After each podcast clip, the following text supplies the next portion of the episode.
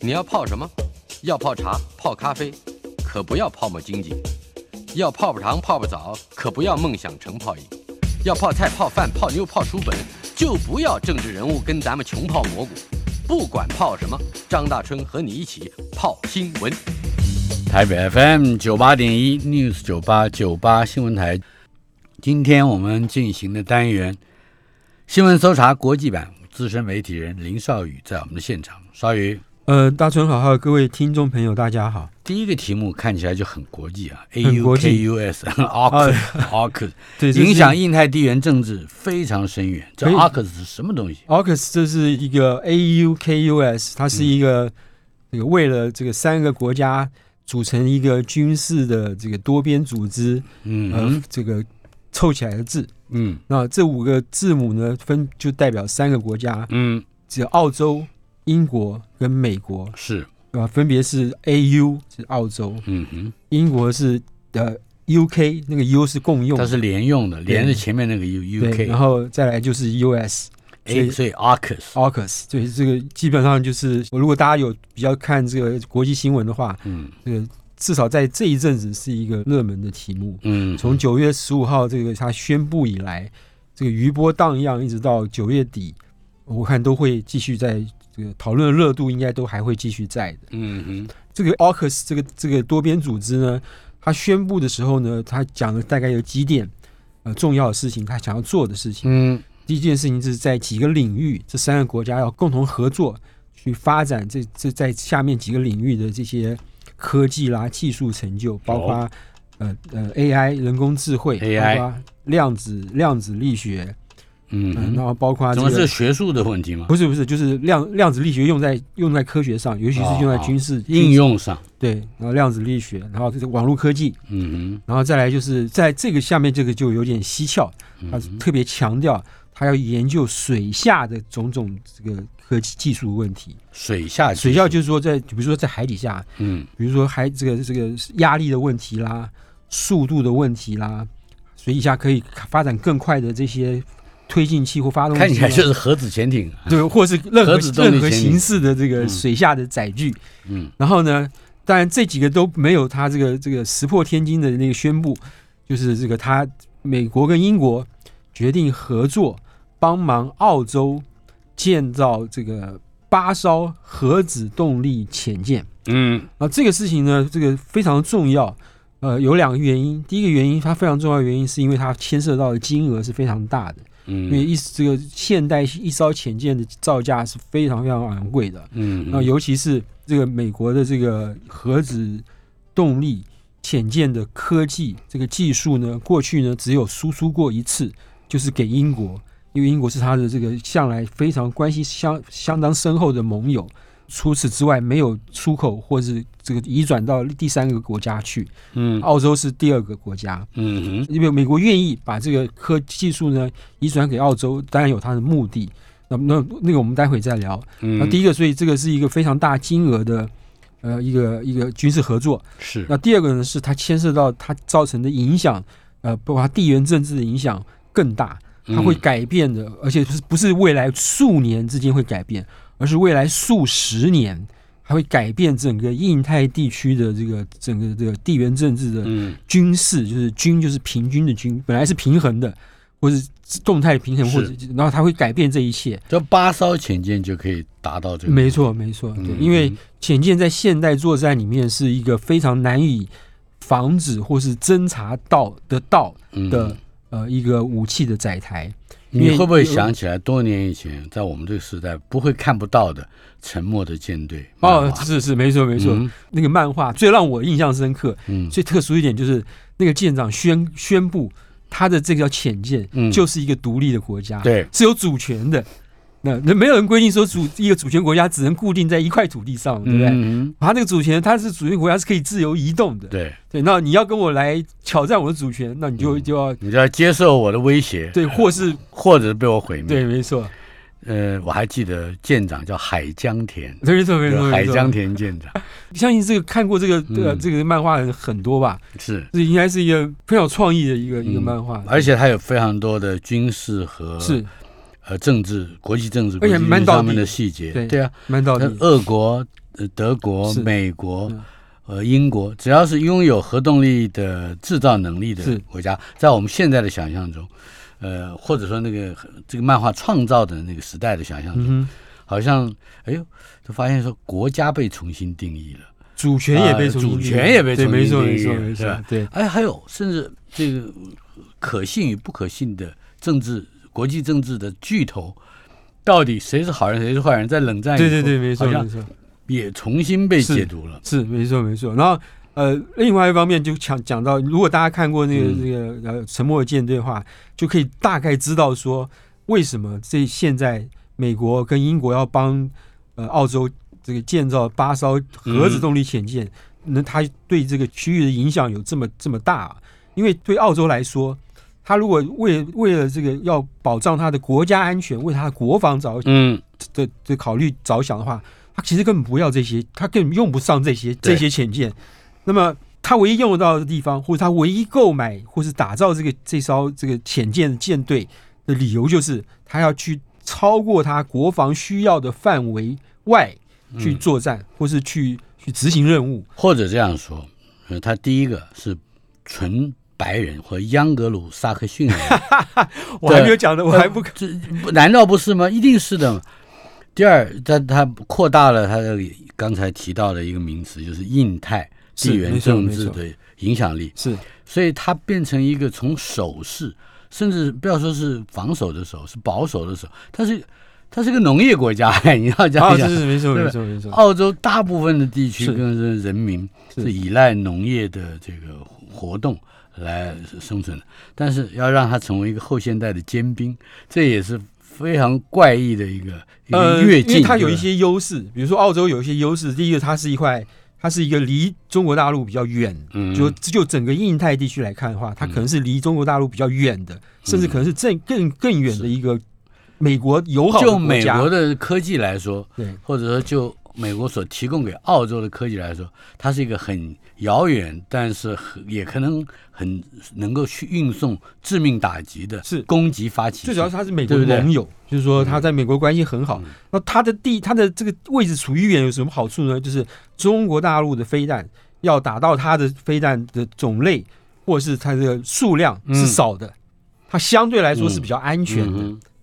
然后第二个是呢，如果他没有这些呃核子动力潜舰的话，远对他来说是个麻烦的问题。嗯因嗯为他现有的潜舰，或是就算是再先进的这个柴电动力潜舰，第一个没有办法，也许没有办法跑那么远；第二个是就算跑那么远，你在里面也没待没待几天，你就得回来。嗯，核子动力潜舰不一样，比如说又想到沉默舰队，它可以永远在里面。它理论上是永远在 永远在所需要在的地点，在那边等着，然后或随时可以者在那边对付巡弋。辽宁号。他 唯一的障碍就是，他唯一的障碍就是舰上的吃的东西补给不够了，嗯不然的话，他的动力是永远是源源不绝的。嗯嗯，对，所以这是他的最大优势。就是白人，美国白人也好，也不能也不能吃核子的核子丸，对吧？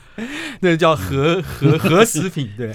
那么所以对对于美国来说呢，这是一个非常大的非常大的优势，而且也许大家没有注注意到这一点，这个对于美国从二次大战之后在亚洲的部署来说，嗯美国在这一段时间，二次大战结束后到现在，在亚洲的部署向来都是以岛屿就是为嗯基地，为投射武力的基地。比如说从夏威夷开始，到一直往西边走到关岛啦，到什么台湾呐，台湾，对？到日本啊、韩国啊那、菲律宾啊，对。这一次呢，第一次是在一个大陆型的一个，虽然它也是一个很大的岛，事实上就是一个我刚刚讲的，就是让给提供一个远遥远的攻击发起没错线。，对，日这个这个大陆打不到的澳洲，那澳洲呢可以随时接近他想要接近的攻击目标。而且他有一个丰富的这个后勤补给的来源，他在那块大陆上是不愁。不会不必 农业对，不必愁不必愁太多事情的。那在这种情况，那我们现在回顾一下这个过过去呢，这个美国呢对对亚太的战略呢，也不是没有这个重视过亚洲过。比嗯如说，奥巴马就在十年之前，他提出来一个这个亚太的战略，叫做转向亚转向亚洲，嗯重返亚洲，重返亚洲。可是呢，奥巴马这个这个战略呢，基本上是说的比做的多。是这十年来呢，这个这个在亚洲的许多国家经历过这个很多大陆对于这个各种他伸张主权，或是他惩罚其他国家的一些一些做法和措施，比如说他在南海大肆的建设，把一个岛礁变成一个小岛，上面盖的宿舍啊、盖的基地啊等等等等，他就是这是他这个伸张主权的一个办法。嗯那么他对于那些呃挑战他主南海主权的国家也没有什么好脸色给他看。然后比如说他又跟印度有产生边界的冲突，然后比如说他这个这个为了韩国在这个呃盖这个萨德飞弹的基地，他惩罚了韩国，惩罚了一两一两年，让韩国的这个、这个旅游业及其他经济都都这个衰退。然后呢，更不要说最近那个这个疫情的关系，由于澳洲是第一个喊出来说他要希望能够调查这个疫情的这个 COVID-19 的嗯缘起这件事情，让就是调查武汉了。对，就是嗯就是病毒病毒源起问题，让中中中中国大陆就是挑上他澳洲这个国家，大肆的这个惩罚他，到现在还没有继续软手，还没有软手。嗯那这次美国呢，奥巴马的前副副手副总统拜登现在变成总统了，嗯，他提推提出来这个新政策，而且这个新政策跟过去十年前的美国的转向亚洲的政策有一个最不同的地方，就是在亚太各国基本上似乎相信拜登这次是玩真的，嗯就是他态度变成坚硬很多。嗯哼，呃，因为拜登如果不这样做，呃，看起来原先要消解的那个川普的效应，他无法消解，这是一个他内他必须吸收一部分川普的。是另外一方面，反正是政策延续，他可以他可以大可以什么事情都往前政府身上。没错，没错。然后另外一个是因为这个承诺，就是说他为了这个新的这个印太政策策略，嗯这个承诺是一个数十几十年的承诺，因为你在一个大的这个呃这个浅见的构案上，必须花要求你的盟友花这么多钱去做这件事情。你不给他一个长久的承诺，没有人会做这个。嗯，对方，比如说澳洲，也要相信美国说，你你今天给我的承诺是完真的。嗯那你不能说过了三年或者你自己下台之后呢，我就我觉得这个就没了，哦，我前面的投资都是就都变成付诸流水了，而且更何况他这一次的投资呢，还是把他前面一个跟法国的这个浅见的购案给这个打掉，然后他跟法国那个那笔账嗯还在没完没了，还没还没还要算清楚，还早得很。嗯在这种情况之下呢，这个亚太各国看到澳洲跟美国跟英国这三个叫做 AUKUS 的这个军事的这个多边组织，理论上他们会比较放心，他们会比较这个觉得，呃，美国这次是玩真的，那我我还可以继续很。简单嘛，他是因为他是同文同种嘛，他跟法国人是不？法国是高卢人呢，哎，不可是我看到法国这次这个这么生气的时候，嗯我有我刚开始的时候有点讶异，嗯我想说这不就是一个这个商业上毁约的行为吗？嗯，对，毁约行为，这个商业有很已经有既定的很多做法可以处理这件事不，情。在后面种族主义，对你先，你先就好，就 我就说，就就是有很多你可以去仲裁啊，然后这个判输了就赔钱啊，这是一个商业上标准的程序。嗯虽然这个你打掉这个这个这么大一笔这个这个商业合约是一个很不道德的事情，道道德在商业上又占又值多少钱呢？后来我才了解说。法国之之所以生气，是因为这不仅仅是一个商业上的这个毁约的行为，而他觉得我跟你们美澳英三个国家、嗯平常都是兄弟相称的，那你们这兄弟呢，在我背后呢偷偷勾结做一件事情，搞了好几个月人，家是真兄弟，好不好？结果呢，把我撇在一边，完全不告诉我，让我蒙在鼓里。然后更重要的是说，法国认为，嗯，他跟美国的盟友关系比美国跟英国的盟友关系的历史还要长，因为他从他们从美国独立独立战、内战、独立战争时代，他送包括送立，对他们两个美呃美法就是结盟起来嗯。把英军给赶跑的，是。对，所以因为一七七六跟一七八九，对对对这中间的没错，呃好像看起来那是一个呃革命情感和革命道义上、革命地位上面的没错，同才，对。不人种才是嗯好继续是，所以所以这个这个事情让让法国呢非常的这个恼怒在心。不过对于法国的影响，会间接影响到世界局势的这个成分是比较小的。嗯虽然现在法国总统马克宏他过去呢曾经多次的这个大声疾呼，要这个这个欧洲要有自己的战略自主权，要建设一支欧洲国防军嗯等等等等。嗯可是呢，他的这个呼声呢，在过去呢，并没有得到太多这个欧盟国家。的响应。那么这次也是一样，他发了脾气，发了几天之后，然后拜登就给他一个面子，先打电话给他，他也接了电话，这件事情就暂时在表面上是接过去的。不过我们想，我们可以想象得到，这个马克宏呢，在明年四月他要他要选举要竞选连任，在那之前呢，他一定会想办法，呃，要把他的对手这个民粹主义的这个拉庞勒勒庞女士对，这个这个这些这个势力给瓦解掉，他一定会也走一些这个诉求，法国要有自己的主张啦，法国要有自己的想法看法的一些一些一些政见，而这个话听起来老胖讲比较像是老胖讲的，对不对？所以马克龙讲的好像不是他自己讲的，所以马克宏不不马马马克龙有有马克龙有优势，就是德国总理梅克尔即将下台，那么这个整个欧洲的领导层是空虚的，嗯，看起来眼看呢能够取代梅克尔的角色跟地位的分量的，也只有马克宏。你这个还是让我感觉到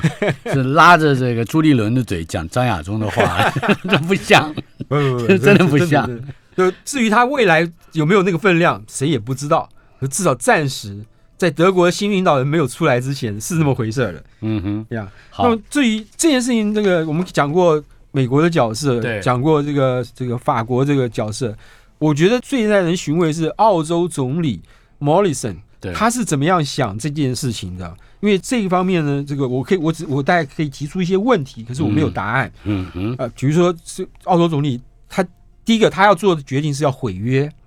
呃，跟法国那个合约要毁掉。那这我刚才刚才讲过，这毁约是一个商业上的行为，嗯，呃，心一横也就也就毁也就毁了。但是他毁约之后，他就用一个新的跟美国签一个八艘核子动力潜舰的合约来取代那个旧合约。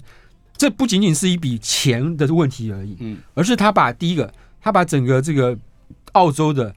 国家安全，或是我们说不要说这么严重，说的小范围小一点，他把整个澳洲的潜舰部队的这个这个战力都外包给美国去。嗯就是说，第一个我要用你的科技，我要用你的技术，然后呢，我还要造舰呢，也要靠你跟英国来帮忙，嗯对，然后呢，这个舰上这个核子动力潜舰用的核子燃料，那个燃料嗯浓缩铀也是要靠你们俩，不是只有动力啊，你想想看，对，这是一个非核子动力的国家，对，没错，就是说，就就然后还有全套。还有全套，就然后呢，这个大家心知肚明，这八艘核子动力潜舰就是用来对付围堵中共用的。可是呢，你潜舰不可能第二天眼睛张开就造出来了，嗯哼，要经过五六年、六七年才会第一艘、第一艘出来。嗯，那请问这一段时间怎么办？我不可能坐在那边等，看中共这个经济继续发成长啦，这个国势力越来越大，继续这个那这个怎么办呢？sanction 我，这中间 这中间有一段过渡期或空窗期怎么办？嗯于是他们澳洲就跟美国签了一个这个暂时的协议。嗯这协议是什么呢？第一个，他跟美国租或是借两艘美国现役的核子动力潜舰。嗯然后呢，这两艘潜舰呢，它明这个租货借的理由呢，是说这个我的我的官兵需要先期训练，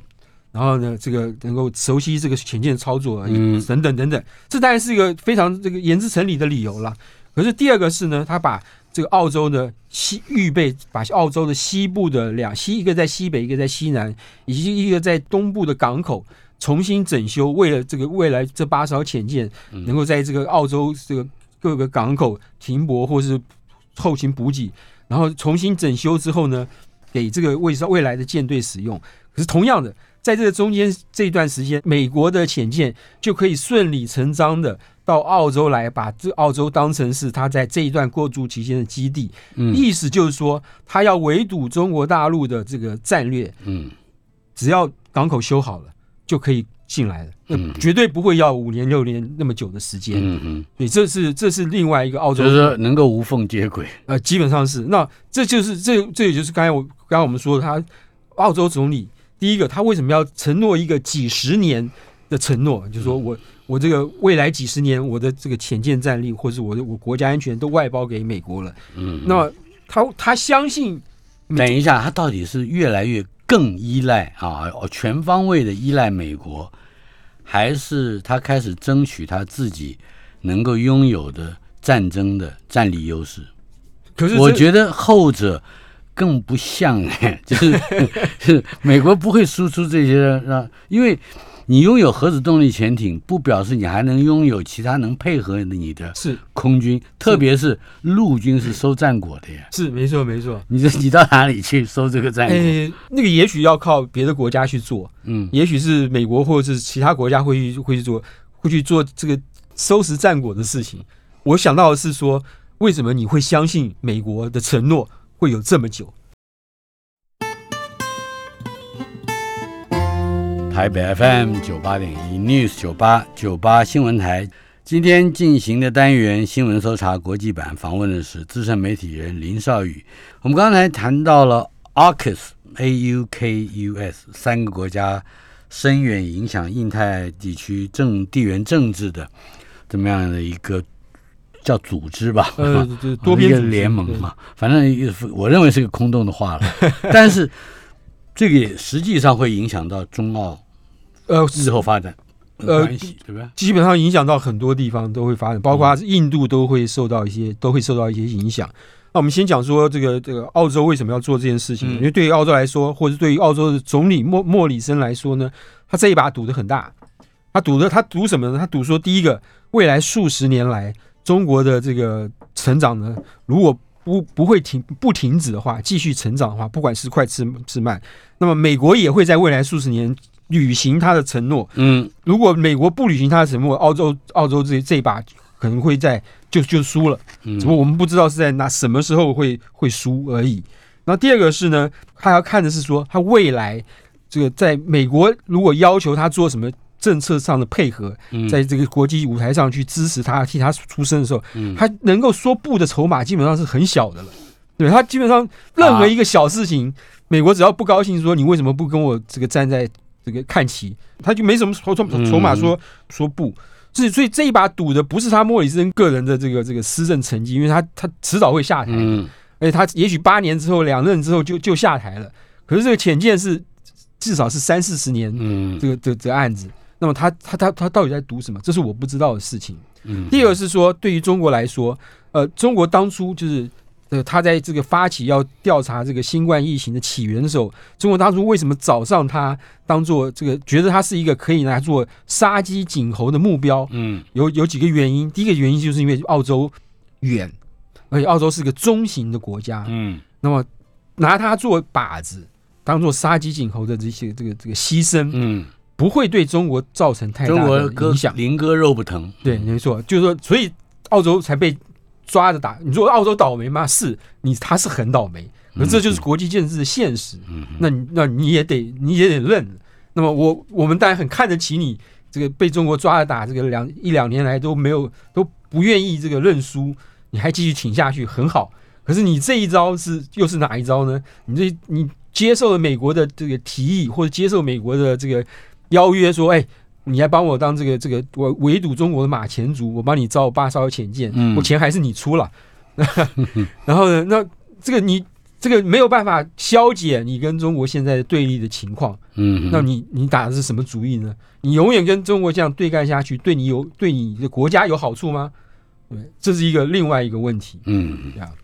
这是澳洲跟中国，呃，这是澳洲跟中国，但是这个还有，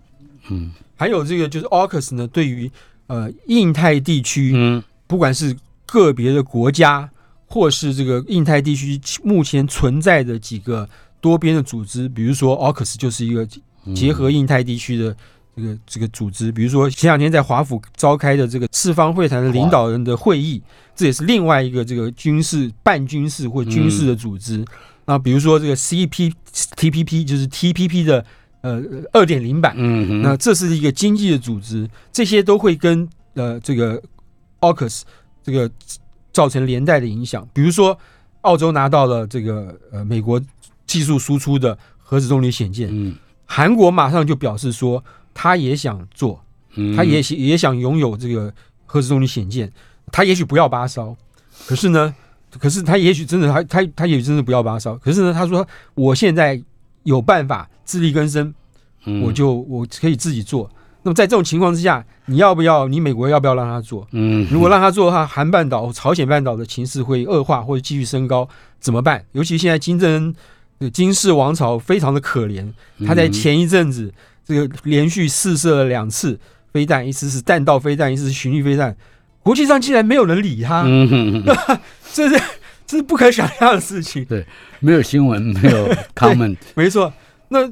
那你难保有一天他不会这个失心疯了，或者是说我要加码去这个去这个这个嗯警告你们的时候，会酿成巨灾，谁也不知道。那同样，日本也是这个自民党这个选举的这个这个一个候选人前外相吧，嗯他他也这个在选举的时候说，他觉得日本也应该拥有核子动力潜舰。虽然这个拥有核子动力潜舰跟拥有核打击武器是两件事情，不一样的。嗯是，可是对于日本来说，它虽然已经有民用的这个这个核电厂，可是核子动力潜舰上的核反应炉，嗯，它是用的是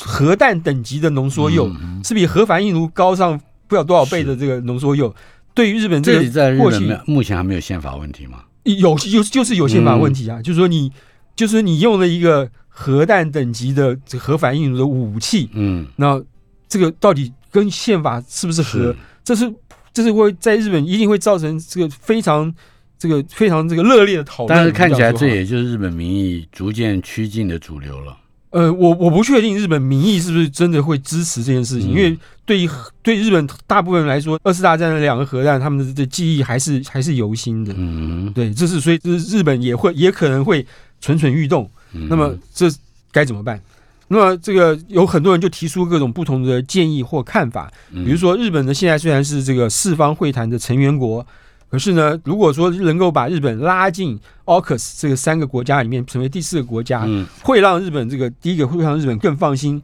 他他会觉得说，万一这个北京对他有什么这个举动或是报复或者其他的方式的时候，他会这个得到这个盟国的支持。嗯这是他这是一个。那也有人说呢，这个 AUKUS 呢，呃，这个四方会谈呢，也应该也应该变成四加二的会谈，就嗯四方会谈四加二两个跨的跨的跨的四加二，四加二就是两个对话国，嗯哪两个对话国呢？一个是法国，嗯嗯对，法国当然有当然有它的目的，就是第一个是安抚他，不要生气的，你也来参加。你也来参加我们这个这个跨，可是从英法联军以后，他就应该不在，是不是？是啊是啊是啊，呃，你你也来参加我们这个太平洋什么关系？对对对，然后第二个就是英国嘛，嗯对他 不呃不要这样讲，法国在亚太地区或是印太地区，它其实它有它的驻军跟它的公是在这个印也印太地区的这个公民数其实是很高的，它在像家乐福吗？它的他的印太地区的驻军有七千人了，就嗯当然印太很大了。七千人分散出来，其实呃没多少，可是他在他当年在亚亚洲的殖民地是不少的，嗯，他是跟亚洲亚洲许多国家都有一定程度的关系。第二，然后他在这个印亚印太地区大概有两两万公民左右嗯，在在这边，所以他对他来说，他一万五是厨子，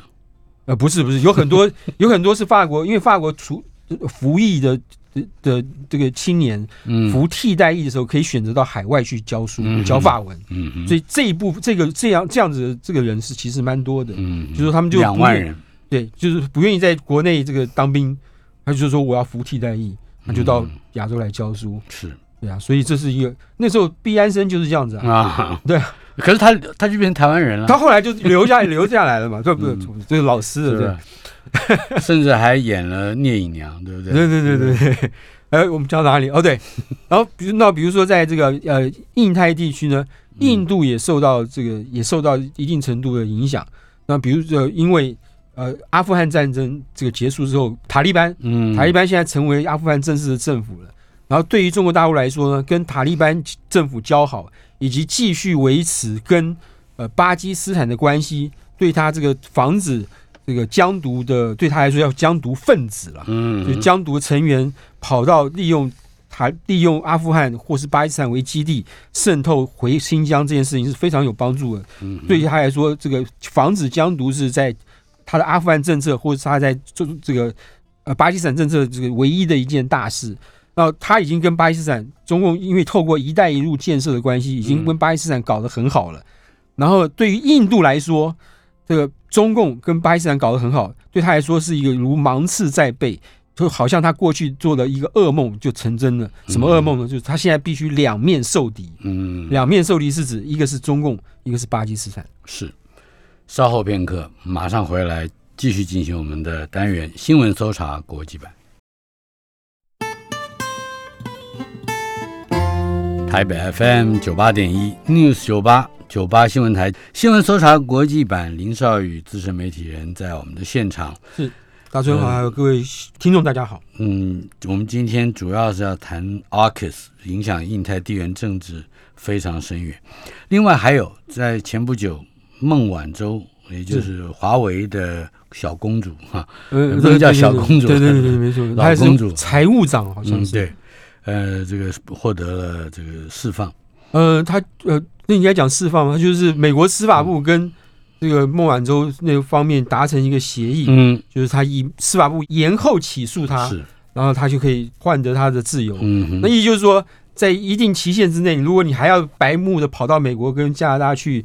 过境的话，嗯你照样会被抓。不，他当然不会这样做。他他过境的十个国家啊，就是在此之前几年两年里面，孟晚舟两年有呃有十个国家，嗯。而且包括南美啊都跟美国有引渡条约。对，换所以言之是美国人是挑的，没错，没错，没错，就是这是美国这个道德伪善的那一另外一面，这我们等下会讲。我嗯。就我们现在就讲好了。好，其实这件事情对我来说呢，呃，最这个不可思议的有几件事情，就是第一个，这是这个这一件事情在西方媒体呢认为它是一个人质外交，嗯。就 hostage。Diplomacy 那什么叫人质外交？就是北京政府明摆着，这就是把这个那两个加拿大的 Michael，、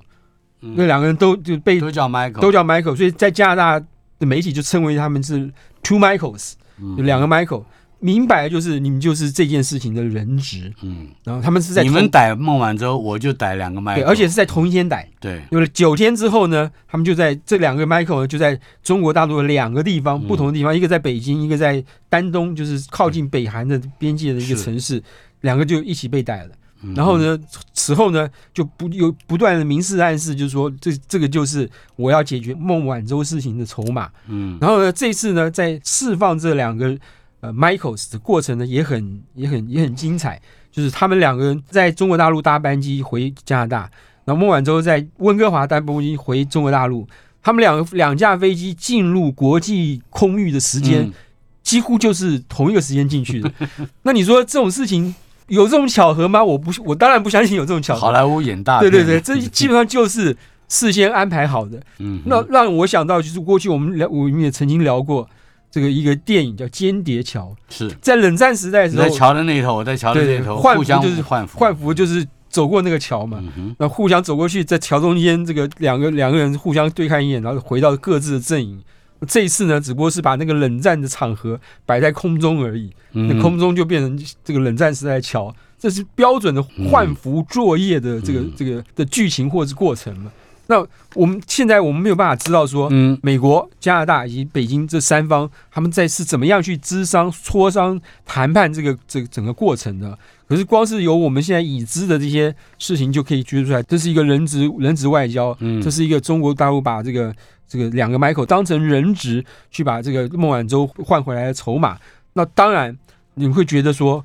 呃，西方的媒体都一片指责这个中国大陆说你这是没有这个这个不是不是这个国际做事的正常的情形啦，怎么的，就是等于是一个流氓国家一样。我也承认这样做法是一个非常流氓的行径，嗯但是你要想想看，美国难道在这件事情上面不流氓吗？你的长臂管辖会可以管辖到这个一个人，这个去不是经过你的国家，只是到第三个国家，你就可以去跟他协调说，我们有引渡条约，所以我我请你把他抓起来。嗯然后再加上过去美国长臂管辖的案例多得很，那因为一个因为他钓后面更大的鱼，他就他把把一个 Noriega 那把对把人家总统都抓是抓回来了，所以，那么你跟中国大陆的差别只不过是你是穿着西装的流氓，他是穿着草鞋的流氓而已，嗯，就仅此而已，你也没有什么道德的高尚高尚可言嗯哼。啊，这是我的想法。呃，但是孟晚舟这个事情应该还有更就是更长远的影响吧？嗯呃，第一个是华为的五 G 的设备，嗯到底这个在国际上这个能不能输出，或者能不能顺利的回复到它在没这件事情没有发生之前的这些销售水准？我觉得这是一个大问号，因为呃，中国大陆在这次做法上太粗暴了。就对于很多国家来说，他没有办法去接受，他在国内的民意也没有办法接受，说我还要继续买华为的华为的产品。嗯，那这个对中国大陆来说会是一个打击，尤其是华为是它这个中国大陆发展科技产业的一个这个诸多皇冠之一。嗯对，因为它的五 G 科技的确还会是很不错的是。这样。那么恐怕接下来我们还剩下大概五六分钟的时间，嗯你要谈的一个，所以我觉得这个这个梅克尔就是嗯德国总理梅克尔，德国这个选举从这个上个礼拜天就就是我们刚过去那个礼拜天开始投票啊，呃，这个投票呢，这个在没有揭晓之前呢，这个各方都知道大概的结果会是怎么样。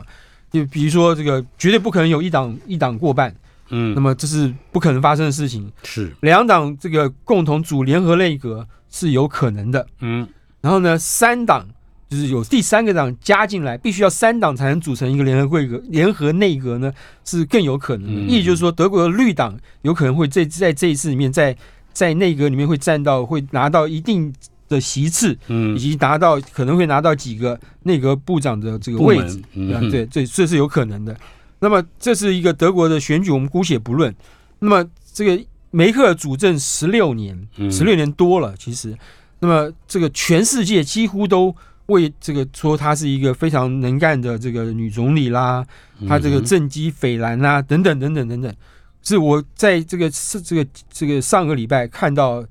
经济学人》杂志，他这个写了一个梅克尔的这个专题，这个嗯。专题呢，就是告诉大家说，梅克尔留下了一堆烂摊子，这些烂摊子是什么？哦。对，然后他这篇文章开场写的非常有趣，他说呢，在德国历史上，呃，超过十六年的总理还有两位，科尔。科尔，嗯。另外一个是德意志帝国时代的俾斯麦，嗯应该叫首相了那个首对对，或是那个他们叫宰相。呃你想，首相首相宰相意思是一样，是吧？对。嗯那俾斯麦这个成就，当然这个这个大家都看得知道，这个他是德意志帝国的缔造者，嗯哼他这个这个呃改变了德国的这个第一个德国的鉴宝是他这个手上成立的，然后德国的这个年金制度也是他手上成立的。科尔更不用说了，东西德合并的时候是他，然后他也主张，他也同意把德国马克废掉，未来加入欧元区。对，然后经济学院在这个大概叙述了俾斯麦跟科尔的成就之后呢，他说，要再来看看第三位这个这个超过十六年的总理梅克尔。嗯然后嗯梅克尔的成绩呢，就只能用差不多来形容，还好，modest，、嗯哼还好来形容。这个这个对于这个梅克尔这个，如果梅克尔在意这个媒体的报道的话，那实在是非常沉重的一个打击啊。嗯他说呢，梅克尔在任内呢，他幸运，他不幸的是，他发生了一连串的危机，嗯包括从这个这个欧欧洲的经济危机，包括这个这个难民危机，嗯包括现最近的这个呃疫情的危机。可是呢，他幸运的是呢，他都平安度过了这个这些危机，就没有在他任内造成什么样的影响。嗯那他的风格是他很会创造共识，然后在这个大家这个协调开会，他做做法非常稳健，他因为听取这个幕属下的各种正反的意见之后，他才会做成做出决定。嗯等等等等。然后呢，呃，他有一件事情是是做的比较仓促的，就是那个呃福岛的这个那个核子反应炉那个出问题之后，他马上就没没没有几天，他就宣布说德国要成为一个非核国家。嗯这件事情让仓促的让很多人批评他。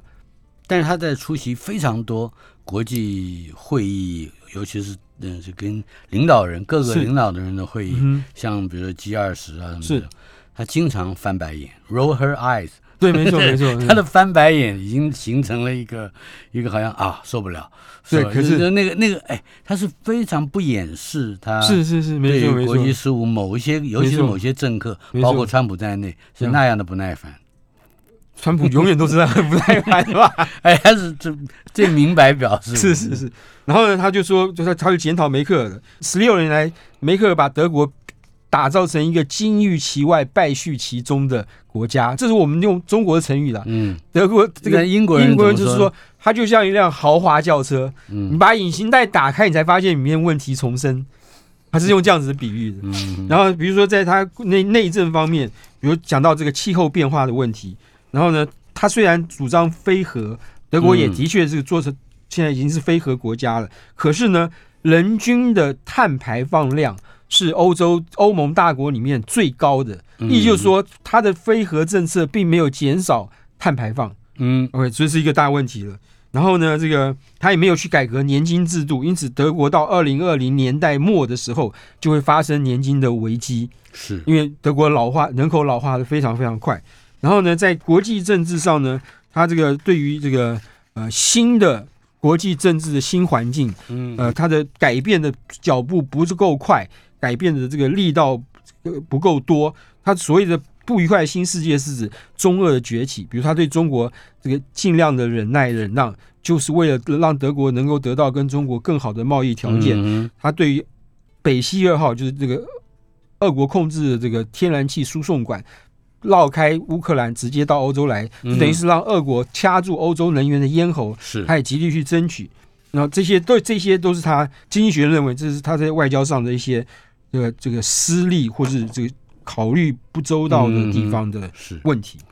不过怎么不管怎么说，德国选举委员会在九月二十七号已经宣布，中间偏左的社会民主党以百分之二十五点九的得票率赢得多数的选票，略高于联盟集团的二十四点一，是，并且绿党也以百分之十四点八居第三，OK，自由民主党占百分之十一点五。所以就是三三方结合了。嗯对啊哼，还有一个小小的四方，哎，十一点几也不错了，是啊是啊是是？没错啊比现在台台湾的国老国民党的势力要大得多啊？嗯，是吧？那当然是，